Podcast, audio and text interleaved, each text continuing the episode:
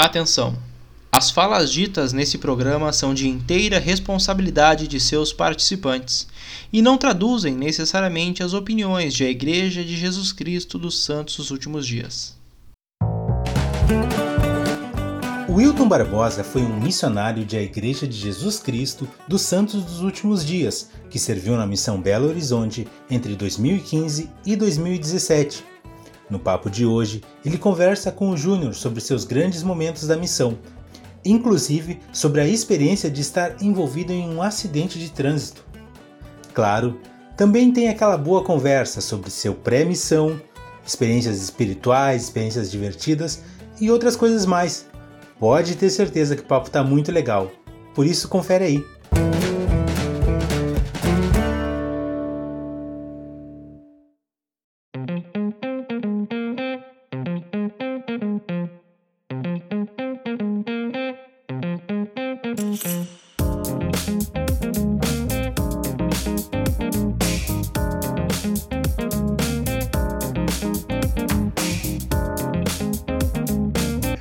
Salve, salve galera, sejam todos muito bem-vindos. Essa é a nossa 26 edição do podcast Plano Alternativo. Eu tô aqui com meu grande amigo Hilton Barbosa, o Helder Barbosa, serviu comigo na missão Belo Horizonte. Ele serviu de 2015 a 2017 e tá aqui para bater um papo conosco. Como é que tá, Hilton? Tudo bem? Boa tarde. Tô, tô bem, muito bem. Boa tarde pra você também.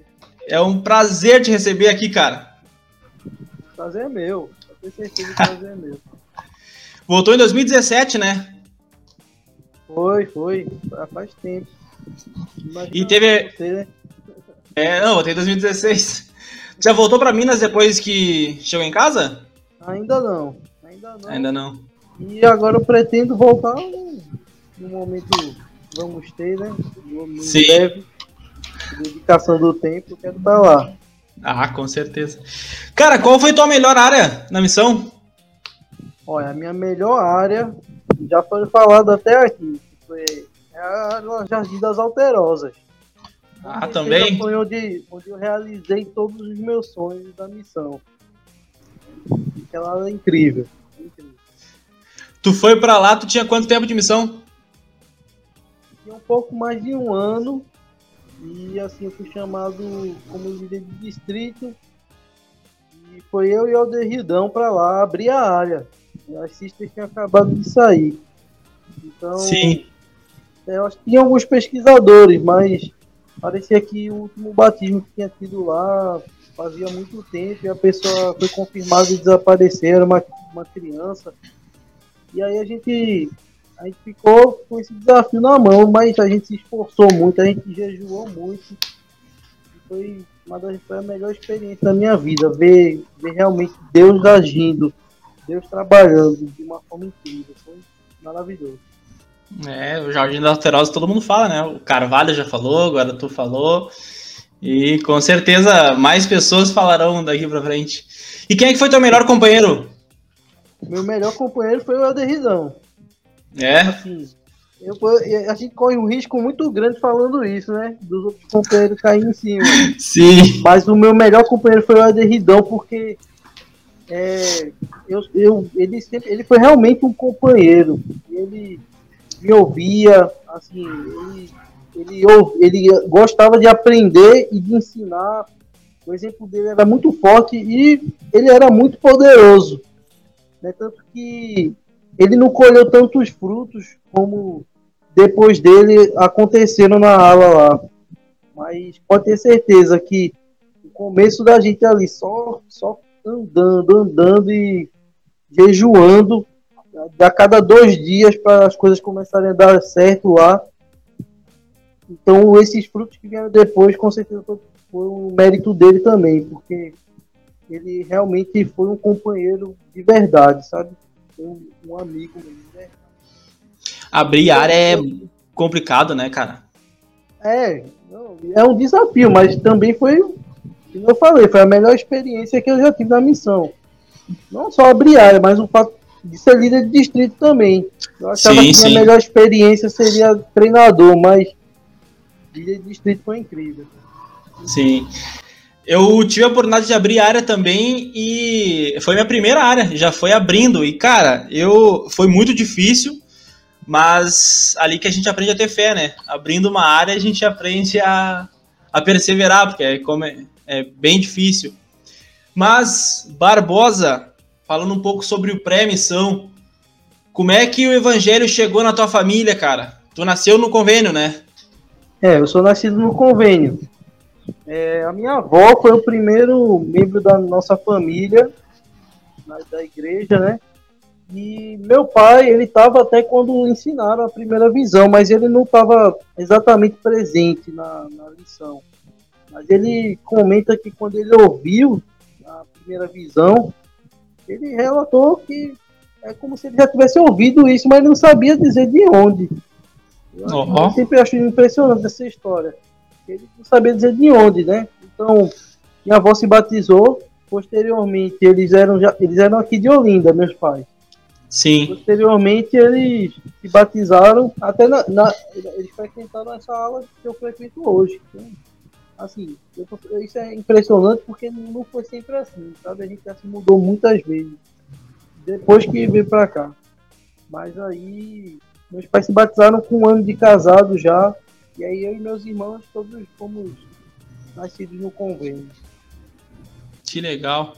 E como é que foi a tua adolescência na igreja?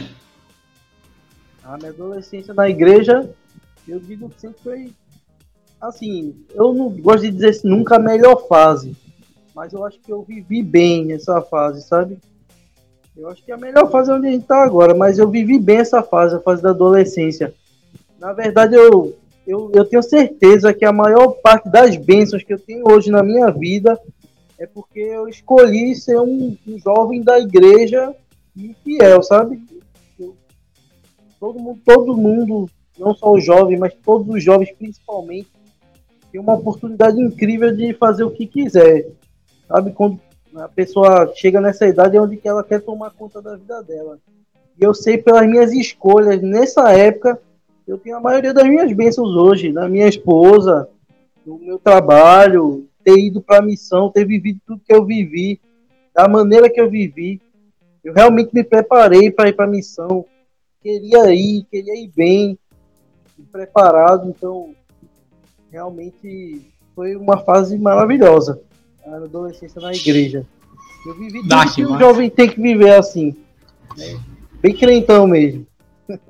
Conseguiu aproveitar tudo: seminário, instituto, conferências, sempre presente. Sempre presente. Conferências, onde FSUI também. Antes de Sim. já tinha FSUI. Eu fui para dois ainda. ah, legal. com o chamado na mão. E, como é que foi a experiência? Incrível, incrível. O primeiro foi o que eu, foi um dos fatores que mudaram a minha vida, né? O, era IFY ainda, não era nem FSY. 2013. Então foi onde eu decidi me converter realmente e onde eu decidi adquirir meu testemunho próprio, né? Eu senti coisas excelentes lá, mas eu, rapaz, vou aproveitar isso para fazer o que sempre falam aí, né? E foi depois que eu cheguei do FSY, do IFY no caso, eu peguei o livro de Mormon no meu quarto e, fui, e orei para Deus para perguntar para ele se aquilo era verdadeiro. E essa, essa é a experiência da minha vida, meu amigo. Essa é a minha maior âncora no Evangelho. O que aconteceu ali naquele quarto. Foi incrível. Sinceramente, foi maravilhoso. Por isso que eu digo que minha adolescência no Evangelho foi o ponto X da questão, né? Onde eu, eu, eu me converti, no caso. Tu acredita que essa foi a grande experiência que tu teve? Aquela que definitiva mesmo. Eu vou agora eu vou servir uma missão. Ah, com certeza. Com certeza, assim. Teve outras experiências que me ajudaram a querer servir a missão, né? Mas essa, essa foi a experiência que fez eu me converter ao Evangelho. A realmente acreditar que essa é a Igreja de Cristo, que temos profetas vivos. E que sim, agora eu já tinha decidido até ir para missão. Meu pai fala que quando eu era criança, eu eu disse que queria ser missionário, isso foi uma coisa que sempre esteve comigo, mas agora eu, eu sabia que eu poderia falar com toda certeza de que essa era a igreja de Cristo, E ele responde a oração quando você pergunta que o livro do Mormon é verdadeiro. E é aquela. E ele sendo a, a pedra angular, né? Nós podemos saber da verdade de todas as coisas. E como é que foi o processo de preencher o, chamado missionário? Tinha alguma missão que tu queria ir? Alguma missão que tu não queria ir? Como é que foi? O meu processo de preencher o chamado, falando, né? Muita gente vai achar, vai ser muito crentão esse podcast aqui, mas eu, meu chamado, eu não tinha uma ambição. Lógico que seria muito bom, né, ir para outro país, né, aquela coisa toda, mas Sim. Era muito aonde mandares irei. Era eu tinha esse hino o tempo todo na minha mente. Aonde mandares irei.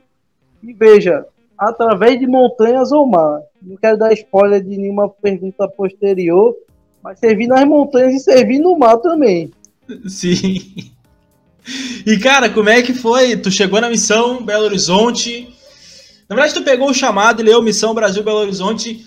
O que que passava na tua cabeça?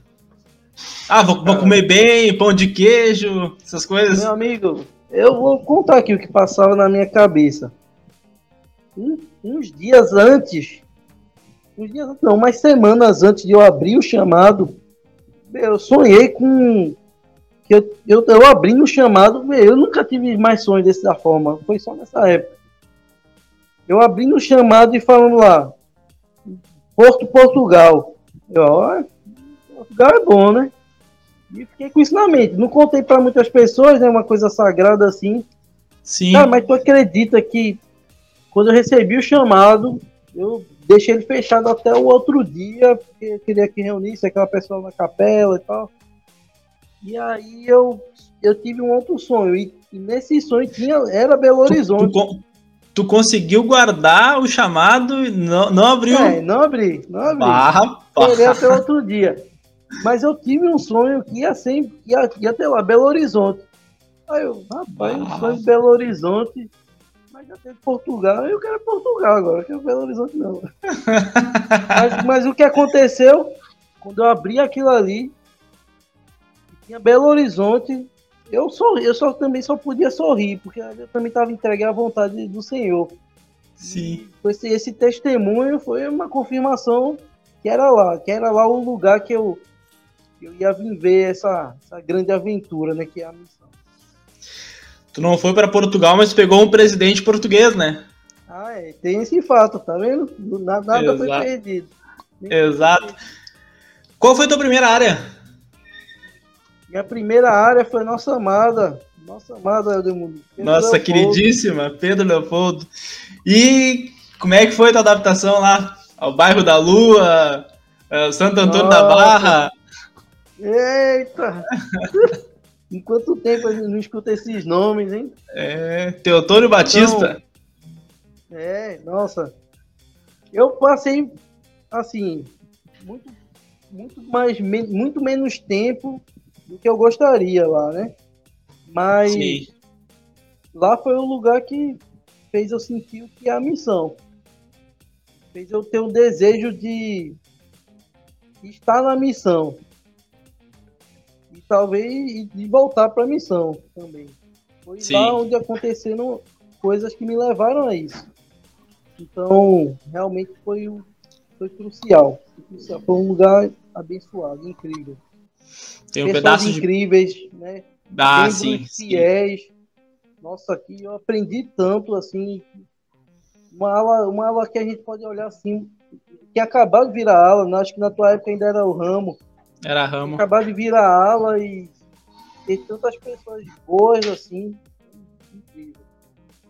É, eu peguei a transição dos bispos, né? E, cara, uma ala sensacional. Uma ala sensacional. Uma ala que eu levo comigo até hoje. E quem foi teu primeiro companheiro? Teu treinador ou teus treinadores? Então, é, treinadores, né? Mas o que eu considero é o meu, meu pai mesmo, é nosso amado. Nosso amado é Stefanão. Stefanão que já esteve aqui, inclusive. Já esteve, foi pronto. Ele aí tem um. Já, já tem, tem uma amizade muito boa com você também, né? Sim. Mas ele foi um cara incrível, assim, sabe? Eu, Eu lembro de ter chegado na missão e perguntar para o presidente Fortunato. Aí ele falou, não, você vai ficar em Pedro Leopoldo e tal. Aí tá nada.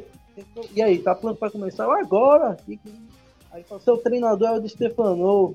Aí ele é bom? Ele, oh, demais. Era muito bom. Era muito bom. Sabe, era muito imaturo às vezes de achar que devia ser alguém melhor. Mas hoje eu sei que ele foi um melhor treinador que eu poderia ter. Foi incrível, incrível mesmo. Que legal. E como é que, tu, como é que foi a tua adaptação em, em relação ao clima? As pessoas, a comida? Ah, cara, a adaptação foi ótima. Eu acho difícil é me, me adaptar aqui todo dia do que se adaptar lá. Sim. Aqui o calor é demais. Mas lá o clima excelente, ameno. E eu achava muito bonito acordar lá do, daquele apartamento Pedro Leopoldo, olhar a janela e estar tá aqui coberto de nevoeiro. Eu achava isso muito, muito legal. Eu achava Sim. muito legal mesmo. Já é uma lembrança muito boa. E a comida, rapaz, você, você, você que me conheceu no começo da missão deve estar me achando um pouco mais cheinho do que naquela época. Sim. Então, a comida de Minas Gerais foi um grande causador disso.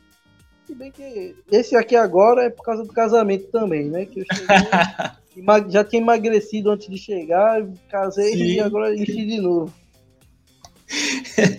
Barbosinha, depois de, de Pedro Leopoldo e do Helder Stefano, uh, em quais áreas tu passou e quais foram teus companheiros? Tu ainda lembra de todos?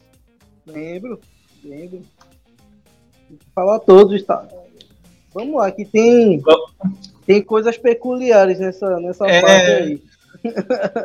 Depois a gente então, vai primeiro... entrar pra, essa, pra, essa, pra essas histórias é. aí.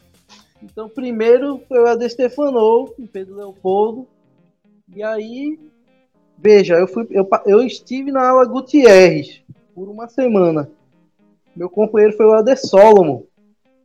O Helder mais proativo e hiperativo da missão.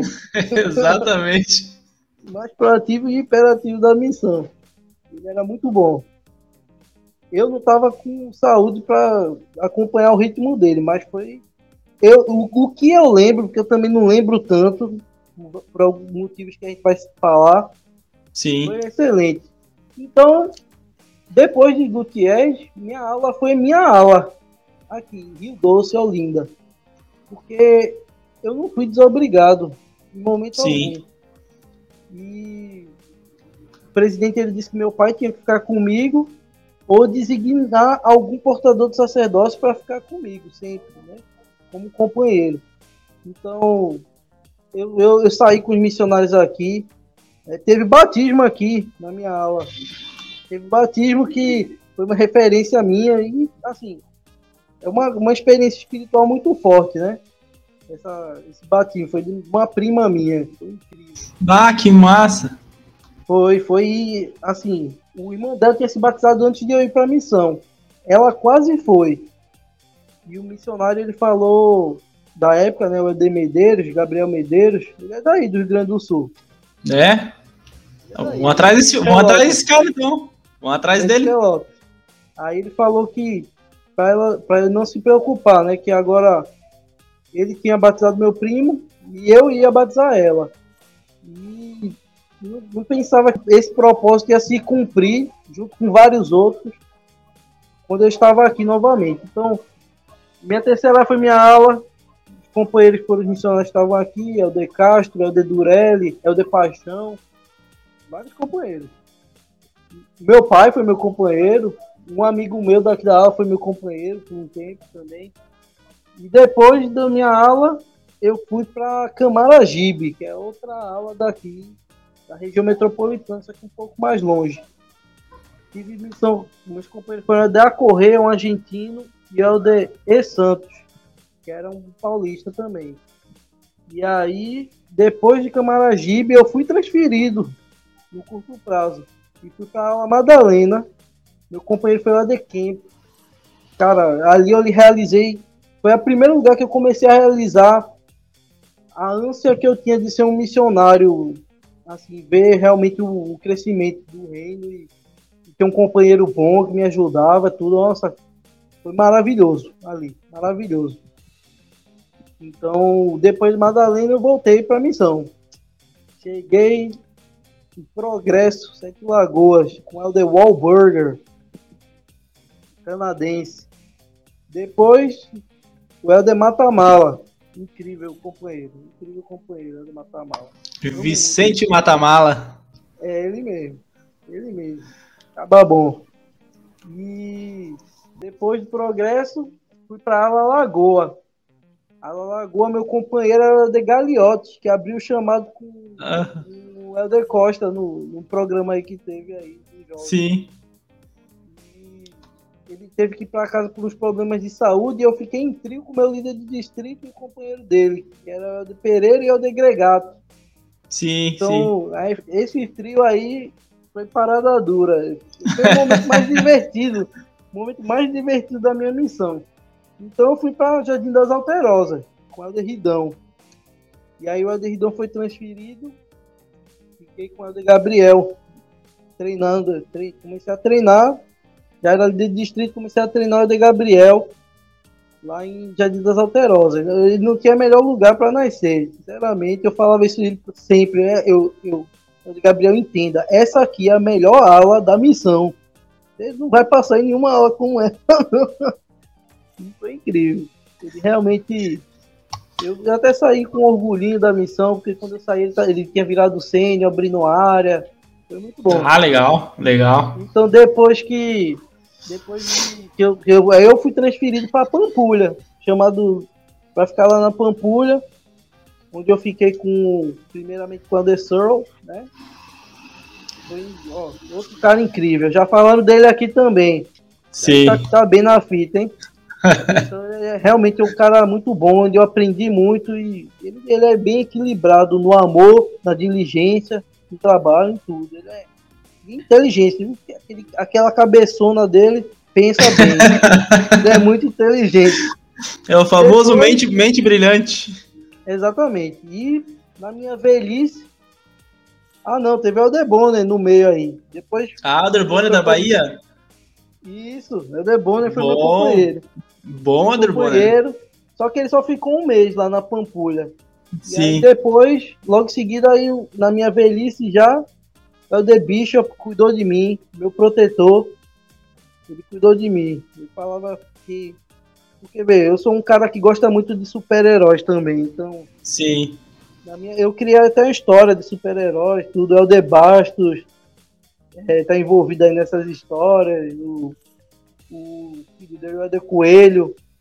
E aí o Helder Bishop era o meu guardião. Eu era o herói da história e ele era o meu guardião, porque de fato ele foi uma pessoa que cuidou de mim na minha velhice como missionário e me ajudou a estar trabalhando e a gente viu milagre juntos. Foi, então, em relação a companheiros, foram essas minhas áreas, foi essa minha missão em relação aos companheiros. Cara, agora a gente vai entrar numa parte que tu até citou antes, né? O motivo pelo qual tu teve que voltar para casa foi em Pedro Leopoldo, com o Eldor Stefanou, Uh, foi no primeiro dia do presidente Fernandes na missão, né? Se eu não me engano, vocês estavam indo para lá, inclusive é, para Savas. E aconteceu uma tragédia, né, cara? Se tu puder contar para nós, é algo que eu até hoje, cara, eu eu fico muito triste, mas ao mesmo tempo feliz pela tua superação, pela tua recuperação e pelo milagre que aconteceu na tua vida. Com certeza. Olha, eu vi, eu notei até na sua voz o, o, tato que você levou a falar disso, mas saiba, cara, eu, essa experiência é o que tornou minha missão tão incrível também. Lógico que muitas outras coisas foram acontecendo para isso, mas foi uma, foi uma das maiores experiências que eu já tive, assim, espirituais. Então, para resumir a história, né? Para contar a história, de uma forma resumida. Sim. Começou no dia que o presidente chegou, tá, ele chegou na verdade antes, né, mas ele ia se apresentar para os missionários na Savas. Então os missionários Pedro Leopoldo pegaram um ônibus né, separado do resto da zona, Sete Lagoas, né? Sempre foi assim. Então, no meio do caminho, o ônibus da gente atropelou uma pessoa. E aí, eu, eu, eu tenho essas cenas mas de um jeito bem louco na mente, sabe? Tenho essas cenas e a gente olhar pela janela e ver o cara todo arrebentado, saindo sangue todo canto. E o Helder Medrano, grande argentino, falou: Cara, a gente tem que dar uma benção nele. É nosso dever, cara. A gente é missionário. Novinho. É E o Helder Stefano ele ficou um pouco mais afastado, mas aí ele, como Helder Barbosa, pega essa lanterna, ilumina aí. Eu e eu declaro que a gente vai dar essa benção. Então, eu tô contando assim, só para puxando um pouco, eu tô contando coisas que eu lembro, misturado com o que me contaram depois, que, eu, que me Sim. fez lembrar mais algumas coisas, e coisa que vai ter que eu nem sei, né? Só que me contaram depois. Então, beleza, eu tava iluminando a lanterna. Essa, é, essa é a minha última lembrança. Eu iluminando o cara com a lanterna. Eles terminaram a benção. E aí falaram, né? Que veio um caminhão tipo, 9 toneladas e vem atravessando tudo, basicamente, atravessando o canteiro. Ele passou por cima do cara que a gente tava dando a benção. E como eu tava em pé na frente dele, ele bateu em mim, eu voei 6 metros à frente, né? Quando me acharam depois. E passou assim, ó, no, no Elder Clark. Ele, e quando ele me viu, eu tava aqui, né? E ele me viu, ele viu eu voando assim. Sim. E aí o Ademedrano ainda pegou na perna dele, ele ficou com um talombo gigante na perna, assim, teve que fazer tratamento depois de tudo. Então. E aí eu. Beleza. Aí eu tenho uma lembrancinha quando eu tô no hospital, o presidente Fernando do meu lado, assim, eu com colar cervical e o de Stefanou também. Aí, olha, Del Barbosa. Não sei se você tá bem, mas o caminhão não tá bem não, hein? Aí eu, Felipe Fernandes? Olha, você é um milagre, viu? Eu não entendi o que estava acontecendo. Eu, tinha vi, eu reconheci ele porque eu tinha visto ele pelo Facebook, né? Já sabia que ele ia chegar na missão depois. Sim. E aí ele contou tal. Aí, você sofreu um acidente, aí eu, quero ir no banheiro. Eu só consegui falar isso. Aí fica tranquilo, colocaram uma fralda em você. Aí pode fazer aí tranquilo. Aí eu deixo Stefano, e aí, tá fazendo? Mas deixa eu fazer em paz. e aí, cara, eu fiquei com a mente sem saber, na verdade, o que estava acontecendo. Sabe, às vezes a gente acha que não dá pra ficar sem. O palco nunca fica vazio, né? Que nem o presidente Becker disse. Sim. Mas minha mente ficou. Era vazia mesmo, não passava nada. Eu tenho certeza que não passava nada.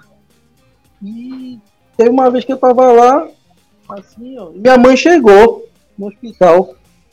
Aí eu. Hum, eu só consegui sorrir e tal. E aí ela tava ela e meu irmão, eles tinham viajado para ver como eu tava, o presidente tinha falado que podia. E aí eu, depois de um tempo, eu recebi alta. E aí eu lembro de ver o, até os funcionários do, do hospital, eles, eles eram impressionados com a história que tinha acontecido, por eu ter sobrevivido, né? não ter tido nada tão grave. Mas aí, e ainda o presidente me colocou em Gutierrez com a De Solomon. Fiquei lá uma semana. E tinha que dormir depois do almoço. Mas mesmo assim, cara, né? Depois do estudo pessoal, eu perguntei para o De Solomon, eu, eu não consegui, eu consegui ler o que tem nesse cartão aqui, cartãozinho da amizade do Natal. Eu consegui Sim. ler o que tem aqui. Eu acho que tem escrito isso. Esse é o meu, foi o meu estudo, cara. Eu não consigo ler, não consigo juntar as palavras. E eu tô muito cansado, eu posso dormir. Aí, cara, você acabou de acordar, eu muito tonto, muito cansado. Aí ele ficava preocupado, ele disse que ficou preocupado, né? E, aí, e, ele às vezes queria trabalhar, né? Ele queria estar na rua, tudo, mas eu ia eu também tive uma fratura na lombar, e eu ia mancando, mancando ia atrás dele. E aí chegou um momento que os médicos falaram que eu devia estar em repouso total. Foi quando eu voltei para casa. E mais o presidente Fernandes falou, e eu tinha convicção que eu tinha que me recuperar, mas ele falou: você vai, mas você vai voltar. Certo? Você só vai se, se recuperar. E eu, era, esse era o meu desejo. muito, na maior parte do tempo, cara, a minha mente era como se eu tivesse num sonho, sabe? A sensação de estar num sonho. Não parecia nada, parecia real. Nada parecia real. Mas sempre que eu chegava em casa, eu dormia umas 20 horas por dia, cara. Era muito tempo que eu ficava dormindo. Mas sempre que eu acordava, parecia que tinha regenerado alguma coisa, sabe? Minha mente estava mais lúcida, mas ainda não parecia real. Aí, eu, aí teve um dia que eu acordei. Foi até de madrugada aí. Isso aí já em casa. Isso em casa. E eu vi que era real. Aí, eu, pô, eu tô em casa mesmo. Que que, que, que eu, eu comecei a me questionar muitas coisas. o que foi que eu fiz para merecer que um caminhão batesse em mim, eu voltar para casa? E ali foi o momento espiritual que eu falei. Aí é que eu não só não me não não tenho rancor nem trauma, porque também eu não lembro de nada direito. Dizem que o Helder Stefano, o Helder Clark o Helder Medrano, eles ficavam acordando assustados, né? De noite assim. Eles eles... Ex exato, eu conversei com o Stefano e sempre tive muita amizade com ele, né? Com o Medrano, com, com o Clark, nem tanto quanto com o Stefano. E o Stefano falava que ele, cara, ele demorou algumas semanas para conseguir dormir de forma regular, assim. Ele, ele sempre estava apavorado, cara. Sempre, sempre, sempre. Com muito medo, com, a, assustado com tudo aquilo que aconteceu, né? Exatamente. E eu não tive isso. Eu fui privado disso. Eu, minha mente não absorveu nada daquilo. E eu acordei, só fiquei em dúvida, né? Mas aí foi esse momento, cara. Eu perguntei e Deus falou comigo, cara. Foi. Acho que foi. Eu nunca. Eu tô contando coisa muito sagrada aqui, cara, para vocês. Mas se tornou uma das maiores experiências espirituais da minha vida. Ele me falou tanta coisa e falou vários propósitos de eu ter voltado para mim para casa. Cara, tinha o meu amigo que não que tava se preparando para missão e tinha desanimado nesse meio tempo é, para se preparar para a missão. Não só ele, tinha outros amigos meus que já estavam se afastando. Tinha minha família, cara. Minha família tive que fazer várias metas com ele, porque alguma coisa estava acontecendo lá enquanto eu, eu tinha partido. E, e, essa minha prima. Foi muito claro o senhor falando que era para eu batizar ela agora, nesse momento. E, então, ele foi, e não foi só isso, foi me mostrando muita coisa, foi falando. Foi, foi incrível, foi incrível, sabe? Foi incrível mesmo, eu não tenho como falar mais do que isso, porque também aí eu já considero um nível sagrado que eu não quero nem contar aqui. Sim, sim, coisa Foi muito isso. pessoal que, que é, exato. é pra gente guardar pro resto da vida só para nós mesmo. Só para nós mesmo, exatamente. Até para não perder a natureza sagrada. Né? Exato. Então, esse momento foi incrível. E aí eu comecei a tentar cumprir aquilo que o Senhor estava mostrando. E graças a, a ele, eu fui conseguindo. Fui conseguindo e vendo os milagres acontecendo. E ninguém acreditava quando eu, eu chamei minha prima para uma reunião familiar junto com o irmão dela, né, que já era membro, e falei para ela, ó, você vai ser batizada, porque Deus ele disse que eu tinha vindo aqui para batizar você. Isso eu não tenho dúvida, você vai ter uma resposta, não, é nem porque eu quero, você vai ter uma resposta, você vai ser batizado. Então o pessoal também achava que eu tava meio doido da cabeça ainda, sabe? Sim. eu vi as coisas acontecendo. E, e foi um, acho que foi um momento não só mais incríveis da minha missão, mas da vida também. Então isso é, isso é o que eu tenho para relatar dessa experiência peculiar, né, que aconteceu comigo. Logo em seguida, Sim. Logo em seguida eu tive que fazer o curto prazo para mostrar que eu estava bom. Tinha que fazer exames enquanto estava do curto prazo, uma vez na semana. E aí voltei para a missão depois de terminar o curto prazo. E como foi essa volta para a missão, teu primeiro dia no campo, assim? Aí, cara, vem que revira a volta. Eu disse que eu passei em Camaragibe, Madalena, onde eu foi maravilhoso, né? Realizei vários sonhos nesses dois lugares. Tava muito feliz e ansioso para voltar para a missão que eu fui chamado. Sim. Cara, cheguei assim, pego, a gente pega um voo, voo de madrugada, né? cheguei cansado, cansado em, em progresso. E meu companheiro, assim, ele, ele é um cara muito bom. Hoje eu tenho tudo para dizer de bom dele, que ele era um cara muito diligente. Isso é uma coisa que eu levo para minha vida hoje. Mas eu acho que faltou um pouco de humanidade. Eu senti, eu senti falta.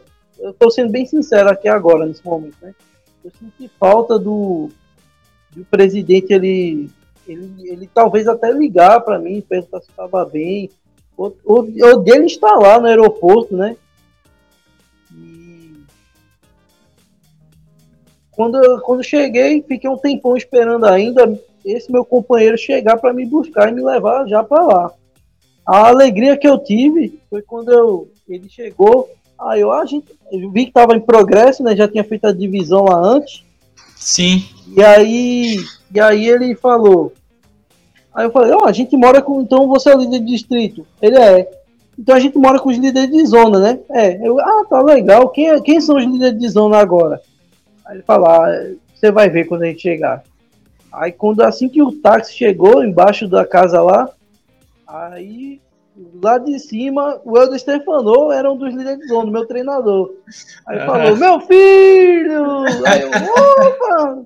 Cara, foi muito legal isso aí. Muito legal. Aí eu entrei, o Helder Black, ele tinha comprado um capacete de bicicleta para me dar, tomar mais cuidado. Foi muito bom, mas posteriormente a isso, no outro dia, logicamente, chegar tão tarde, acordei muito cansado e com esse companheiro extremamente proativo e que também ele às vezes não me observava muito se eu estava bem, se eu, se eu não estava e tal. E às vezes mesmo eu dizendo que não estava, ele, ah, mas a gente tem que fazer isso e tal. Então comecei a ficar até muito triste muito extremamente triste por causa disso. Acho que a impressão que a gente tem, Barbosa, ah, parece que a gente está atrapalhando, né? Isso, Não sei exatamente. se era isso que tu sentia. Eu sentia isso e eu comecei a pensar, caramba, eu vim pra eu vim pra missão, eu voltei para ficar desse jeito, eu tô tão mal agora nesse momento, eu, eu não tava acontecendo também um trabalho missionário, né? Ele trabalhava, trabalhava muito, mas ele falava muito que conseguia fazer todos os indicadores, mas na parte de batizar, ele não sabia o que fazer para as pessoas serem batizadas. Então, aí eu, aí a gente trabalhava, trabalhava sem conseguir fazer nada. Nada acontecia e, eu estava tendo sucesso lá em Recife, né, onde eu estava servindo. E aí o que acontece? Eu comecei a ficar muito depressivo, muito mal mesmo. E eu teve um momento que eu pensei, rapaz, eu só eu só não me não, não tiro a minha vida aqui porque já eu, eu sei que eu tenho um testemunho, lembra da âncora? Eu sabia que era verdade. E eu Sim. não quero ir para o inferno. E se o inferno for exatamente isso que eu estou sentindo, e eu não ter mais solução, eu for sentir isso para toda a eternidade, eu tenho que resolver o que está acontecendo comigo. Então eu a Sister Fernandes, eu falei com ela, marcou psicóloga comigo. Ao mesmo tempo que marcou psicóloga, na minha primeira consulta foi na, na, na transferência. Onde o Helder Wahlberger foi embora e o Helder Matamala chegou. E isso tudo foi o que mudou. Tudo a partir daí. Foi toda a consulta que eu tive com ela e, e juntamente com isso, um cara que realmente ele ele, ele era só amor. O Helder Matamala é só amor, cara. Eu digo, eu sempre dizia que o Helder Ridão foi meu companheiro preferido, mas ele foi meu companheiro mais amado. Porque o amor dele me curou ali. Foi, fez eu querer não só viver, mas ser o missionário que eu tinha decidido ser de novo.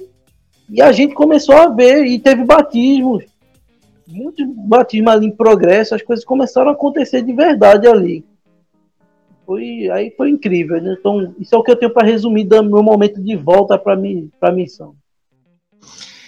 E falando, falando sobre batismo, sobre o teu companheiro, Adri Matamala, enfim, todo mundo gosta dos missionários, das histórias que eles contam, né?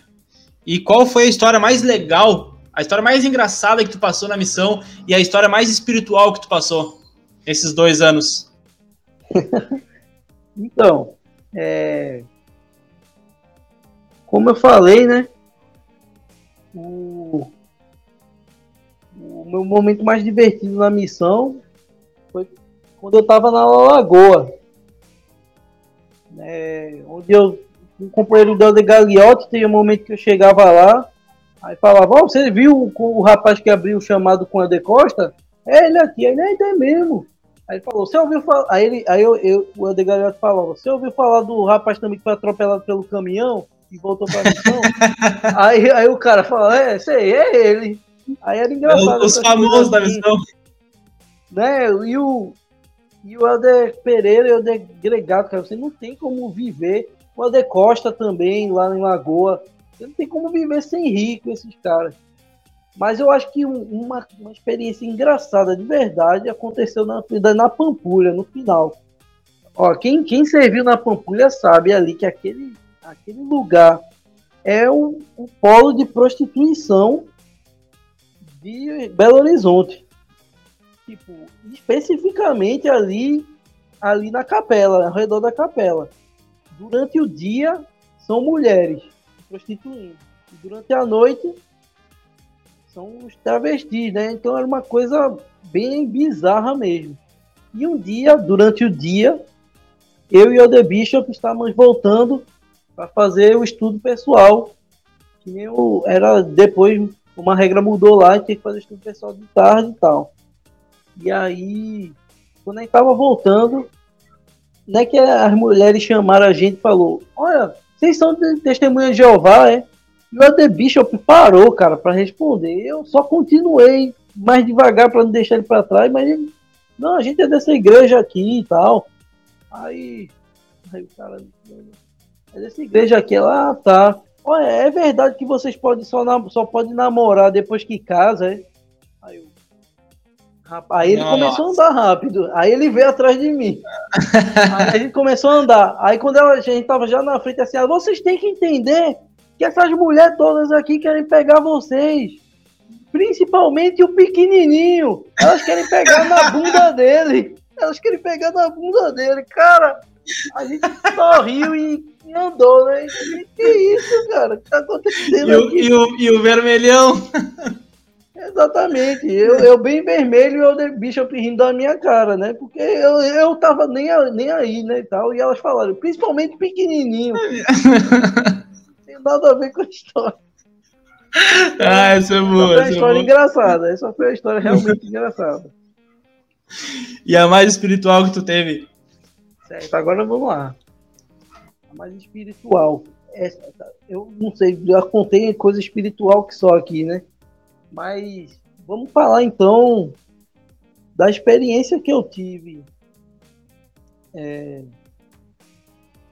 Não, não tem só essa também, tem outras, né? Mas a gente tá num podcast só aqui. Sim. Mas a experiência que eu tive antes de voltar, antes de sofrer o acidente, né? Eu disse que Pedro Leopoldo foi, foi onde fez eu sentir o que era a missão.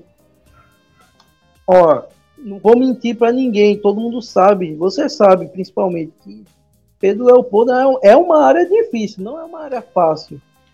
É. E a gente trabalhou muito para ter sucesso lá. E o De Stefano, hoje eu vejo, por isso que eu digo que eu já admiro demais ele. Eu, o missionário novo sem maturidade e querendo batizar muito, querendo, né? Aquela coisa toda. Achando que é. tudo é fácil, né? Exatamente. E a gente sofreu, sofreu, trabalhava, estava as coisas não aconteciam, pesquisador caía, pesquisador bom caía. E ele via aquela minha frustração, ele queria que alguma coisa acontecesse. Teve um dia e a gente parou no meio da rua, ele parou no meio da rua assim, fez, faz uma oração aí, Ellen. Vamos, a gente vai ver, vai decidir agora, vai ver agora onde é que a gente vai. E aí ele fez a oração. Na hora que ele fez a oração, me veio à mente um senhorzinho de um contato que a gente tinha feito.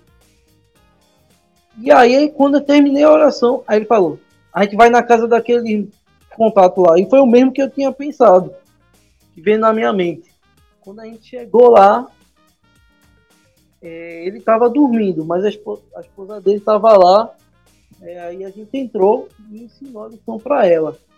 Cara, pense, pense numa lição perfeita, com a pessoa que estava sendo preparada.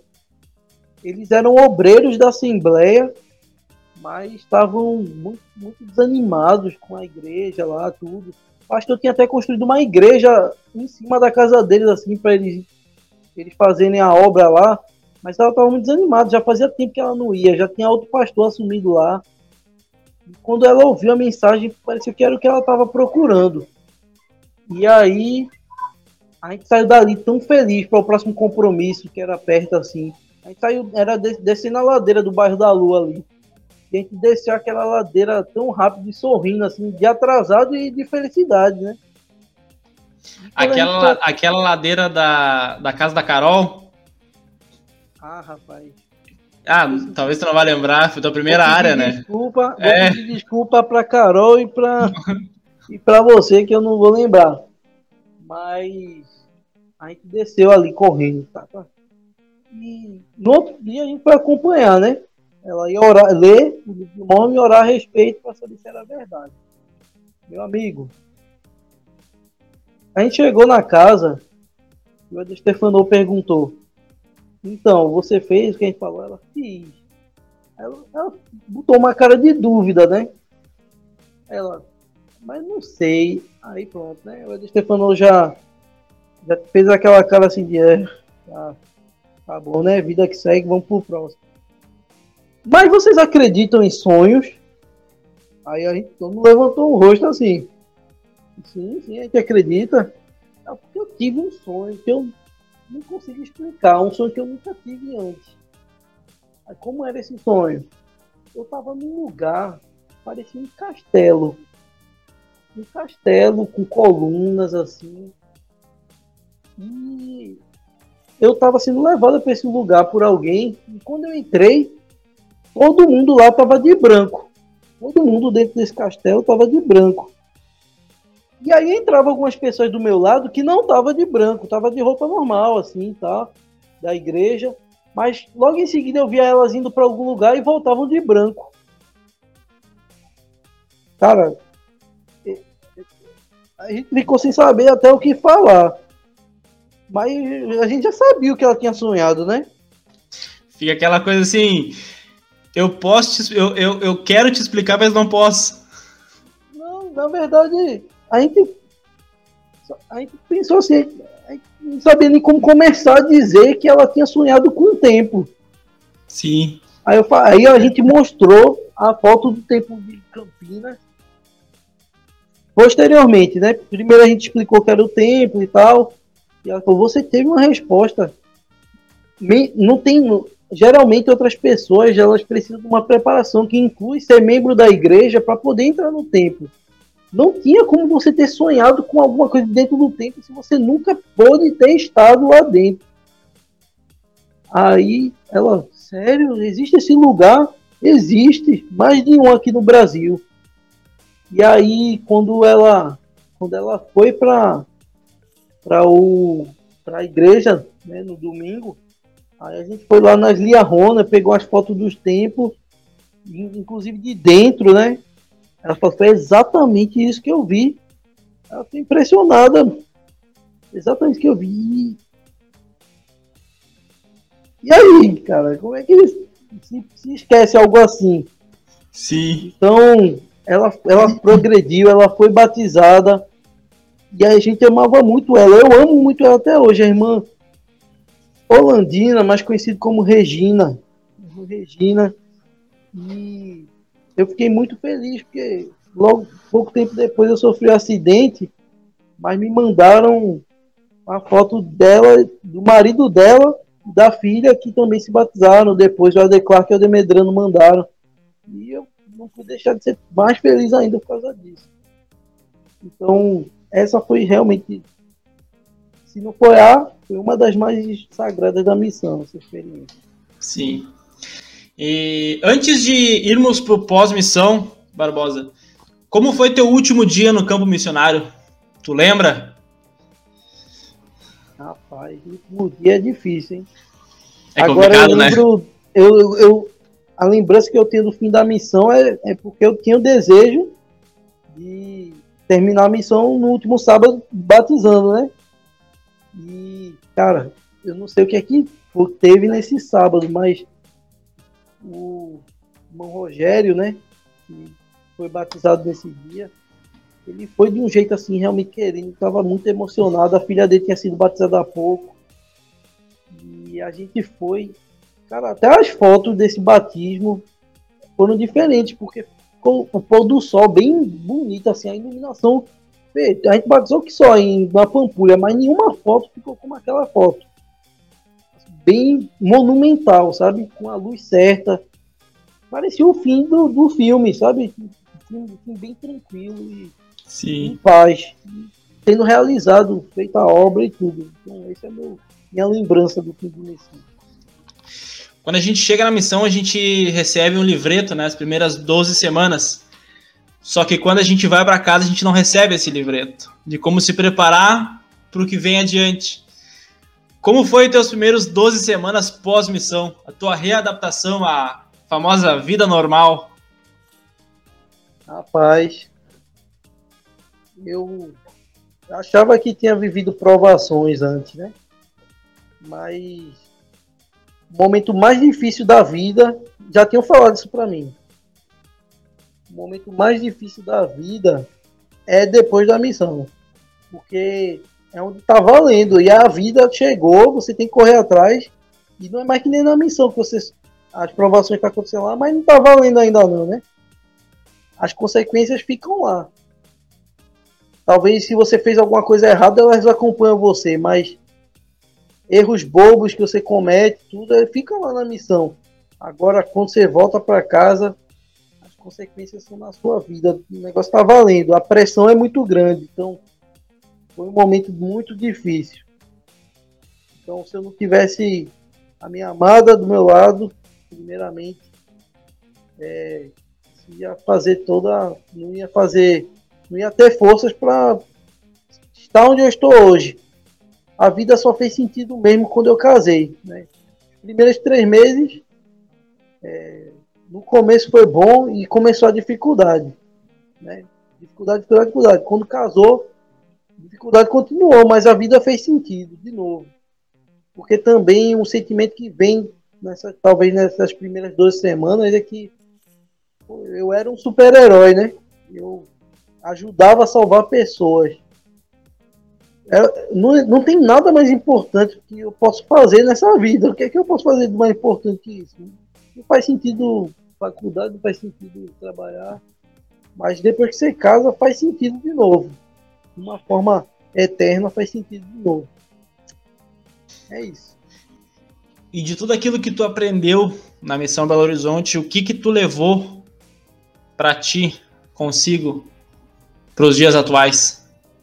Ah, com certeza, o exemplo, eu acho que tudo que eu tenho hoje, que eu trouxe da missão, a bagagem que eu trouxe da missão, do que eu sou hoje, tirando conhecimento, tesouro de conhecimento que você só consegue na missão e tudo mais.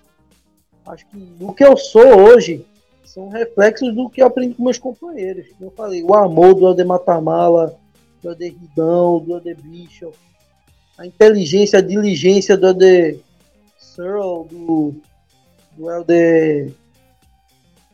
do, do Wahlburger, a, do Elder Solomon, né, esses exemplos de diligência, o, o tipo, você também ter aquele momento de não se colocar num pódio e achar que você tem que ser extremamente perfeito e que a vida não merece ter um, uma, uma leveza, né? Então, eu, isso daí foi, foi algo que eu aprendi de maturidade. Isso é maturidade. Aprendi com a de Pereira, com a de Gregato, com, com a de Stefano. Então, é, isso é o que essa é a minha bagagem do que eu sou hoje, que eu trago para a missão. São reflexos do que meus companheiros me ensinaram. Cara, o Helder Bonner também, cara. A gente não se deu a gente não se dava muito bem na missão, mas porque era como se quisessem como se tivesse dois protagonistas, sabe? E ele, ele é muito bom. Mas, cara, no final eu tive uma experiência espiritual muito forte com ele também. Eu quase senti vontade de contar essa no lugar da outra. Mas, e aí foi onde ele mudou a minha perspectiva de tudo. Onde eu comecei a amar ele de verdade. Agora, agora eu tô, agora eu tô curioso. Agora eu tô curioso. então, rapidinho, né? Eu tentar, tenho que tentar ser rápido. Tá. É porque assim, ele fala, ele teve um momento que eu, eu, tinha, eu tinha cursado um ano de faculdade antes de ir para a missão, porque o Helder, o, o Helder Nelson, na época, né? Presidente Sim. Nelson, ele no discurso Pegue a Onda, ele falou que você devia fazer isso até. Né? Então, quando muita, muita gente falou, não, tem que ir para a missão e tal, eu estava ali, antes de fazer o vestibular, ouvindo esse discurso, então eu tinha decidido que ia fazer um ano de faculdade. E eu passei no vestibular e tudo, foi muito bom. E segunda coisa, eu ia terminar meu namoro antes da missão. Mas aí Deus também disse que não era para terminar. Foi muito claro isso. E aí o que acontece? No final da missão, a faculdade estava dizendo que era para eu voltar para casa. Porque se eu não voltasse para aquele semestre, que eu, eu, passei mais tempo depois na missão, né? Se eu não voltasse para aquele semestre, eu ia ser jubilado. E aí, depois. E aí eu já tinha terminado o namoro nessa época. Assim, por, por um e-mail. Por e-mail. Ela também estava na missão. Sim. E lógico que isso, isso foi, na verdade, quando isso aconteceu, foi o melhor momento da missão. Eu tava na Alterosas, então Sim. depois que aconteceu isso, foi mais bênção ainda. Mas eu, naquele momento, na aula Pampulha, chegando perto de ir pra missão, de ir pra casa, com a The Bonner, sofrendo, né? Eu sofri, a gente sofreu. Quando você não se dá bem com o companheiro, é quando você sofre na missão. Sim. E aí, eu. Cara, tudo que Deus me deu antes tá indo embora. Tá indo. Assim, eu não vou ter nada quando eu voltar para casa. Tudo que ele, ele mesmo disse que era para eu fazer, tá tirando. E aí, eu lembro que ele, ele conversava com muita gente no, na, na internet. E eu falava com minha família, não tinha muito que falar com mais ninguém. Não tinha mais namorada, né? E aí, eu ficava vendo os vídeos do seminário. E eu vi o de Abraão, cara. O de Abraão, quando ele vai sacrificar Isaac. Ele não queria fazer aquilo, não. Mas ele ia fazer. Ele ia sacrificar Isaac, porque ele ia obedecer.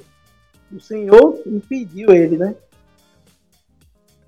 Mas aí eu, aí eu, eu chorei muito depois que eu vi isso. E ele se preocupou comigo e perguntou o que é estava acontecendo, se eu queria conversar. E ali eu contei esse testemunho, que ali já era um testemunho, mas não sabia quanto mais ia ser testemunho de que realmente Deus tinha dado. Porque o vídeo mostra isso do seminário. Isaac e a esposa dele não podiam ter filhos. E Deus disse que ia dar um filho para ele. E depois disse que ia sacrificar esse filho.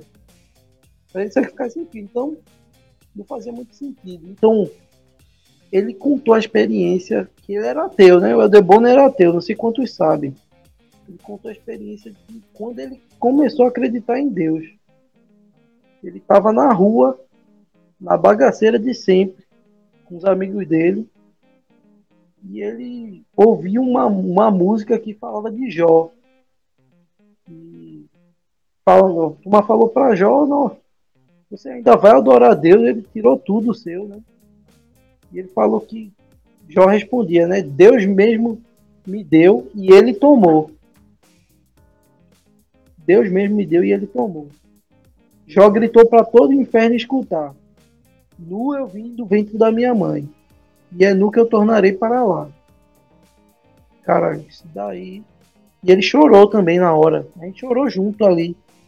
O espírito tava ali, tava pegando fogo. E aí foi uma das melhores experiências espirituais da minha missão, porque eu vi que eu tava pronto para chegar em casa e sacrificar realmente tudo aquilo. Mas o que aconteceu, assim como Abraão, quando eu cheguei, a faculdade de boa, me matriculei até hoje. E a minha esposa, no dia que eu cheguei, cara, a gente ia decidir como é que ia ficar o relacionamento da gente. E aí eu expliquei toda essa história. Eu disse que tava com a faca na mão, já para sacrificar. E aí ela me deu um beijo. Aí acabou, acabou a história. ela, tá, ela tá ouvindo? Tá aqui do meu lado. Deve estar tá toda feliz. É, com certeza. É, Toninho, Toninho, se você pudesse dar uma dica para um jovem que está em dúvida entre servir ou não uma missão, que conselho você daria? Rapaz, olhe, olhe para mim, olhe para essa cicatriz aqui. Aqui, ó. Daqui para cá é uma história pra, a ser contada. É uma história a ser contada. Eu não tinha como viver nada do que eu vivi na missão antes. Realmente, cara, eu fui. Era, é, a gente é um super-herói na missão. Você ajuda a salvar pessoas de uma forma que você está representando Jesus Cristo. Lembra que eu disse que eu, eu inventei a história de um super-herói, que era eu, né? Sim, sim. O nome, de, o nome desse herói era o representante. O representante. E você, você pode ser isso, cara. Você pode abençoar a vida de pessoas, mudar a vida de pessoas, mudar relacionamentos familiares, mudar relacionamentos de pessoas com Deus, mudar destinos eternos. Não tem nada que um ser humano pode fazer mais importante nessa vida do que isso. Eu não consigo ver. Eu não consigo ver realmente. Agora, o que me, o que me, o que me traz para que eu posso fazer agora é ter filhos para que um dia eles possam fazer isso também. Porque de longe essa foi a experiência mais perfeita da minha vida. Sabe um filme com todos os clímaxes, com toda a emoção, com todo o aprendizado, no final do jeito que um filme é mesmo, parece que foi escrito um roteiro. Foi a missão. Foi a missão. Então, Encerrou com o batismo do Rogério com a fotinho. É, top.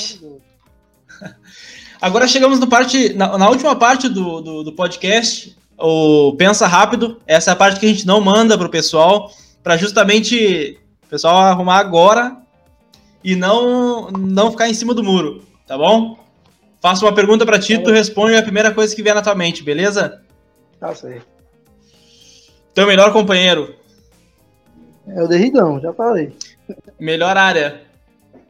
Jardim das Alterosas. Área mais difícil. Não sei se é porque eu falei Pedro Leopoldo, mas tá vindo Pedro Leopoldo na mente. Qual a melhor comida que tu teve lá em Minas Gerais? Tu provou? Oh, frango com quiabo, cara. Ah, tu vai no frango com quiabo? É bom demais, nossa. Eu não gostava de é quiabo, é agora onde tem eu vou atrás. Uh, um dia para esquecer na missão. Rapaz, difícil é assim. Difícil, né? Você faz o cara pensar. Ah, tá. Dia para esquecer. É... Mudou o fuso horário, o, o, horário de verão lá em Progresso. Aham. E aí o que aconteceu? A gente poderia acordar uma hora mais tarde no outro dia, porque no outro Sim. dia já ia ser horário de verão. Mas Sim. o meu companheiro, ele entendeu que ele podia ficar uma hora a mais na rua. Nossa, quem era o companheiro? É o The Wahlburger, pra você ver, o robô, o robô gosta de trabalhar, ele gosta de trabalhar. E aí, 11 horas da noite a gente chega em casa. É o The Black e o The Stefano estavam apavorados na cama, na cama, aí eu falei, eu entrei no quarto assim, aí, boa, aí o The Black, boa noite, Becas. aí eu, eu já tava daquele jeito, né? Aí eu, olha a minha cara de quem quer, de quem concordou com isso. Aí eu saí, né? Fui tomar meu banho, fazer minhas coisas.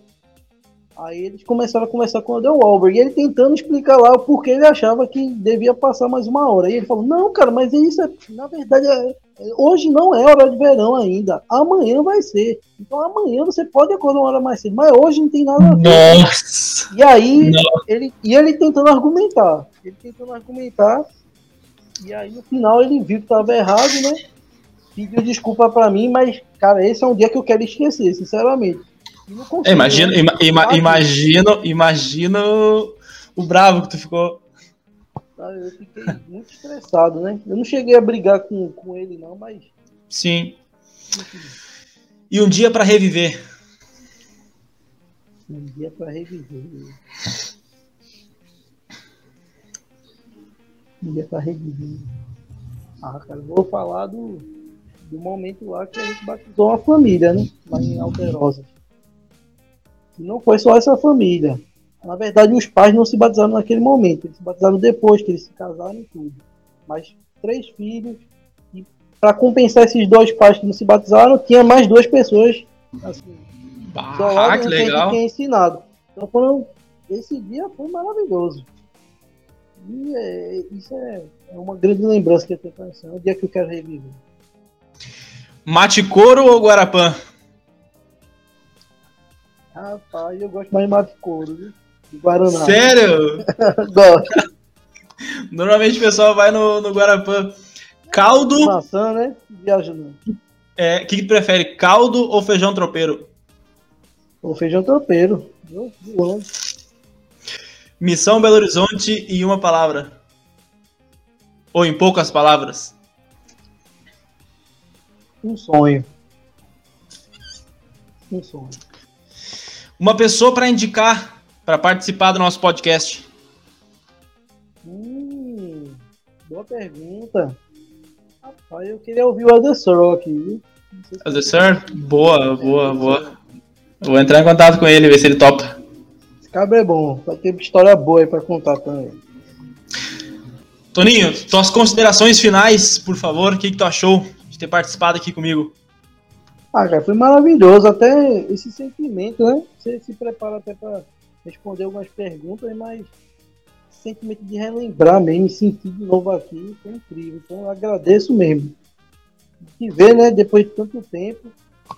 É, foi importante lá. Eu quero que você saiba que foi muito importante, porque foi nesse momento difícil que vocês três foram lá, os três assistentes foram lá em progresso aquilo foi muito importante, ter saído com a Debeck ali naquele momento. Obrigado. Você ter ouvido. Lembra que eu falei com vocês também sobre Sim. como eu estava me sentindo? Então você ter me ouvido. Desabafou aquele dia. Exatamente. Tinha muita coisa presa aí dentro. Exatamente, foi muito bom. Então, é muito bom estar aqui, foi excelente. Obrigado. Muito obrigado, eu que agradeço. Se você ouviu até aqui esse belo episódio com o Helder Barbosa, fiquem ligados, curtam, compartilhem com seus amigos, uh, espalhem o plano alternativo para o maior número de pessoas possíveis, nos ajudem a crescer ainda mais. Nós ficamos por aqui, um grande abraço a todos e até mais. Até mais, valeu.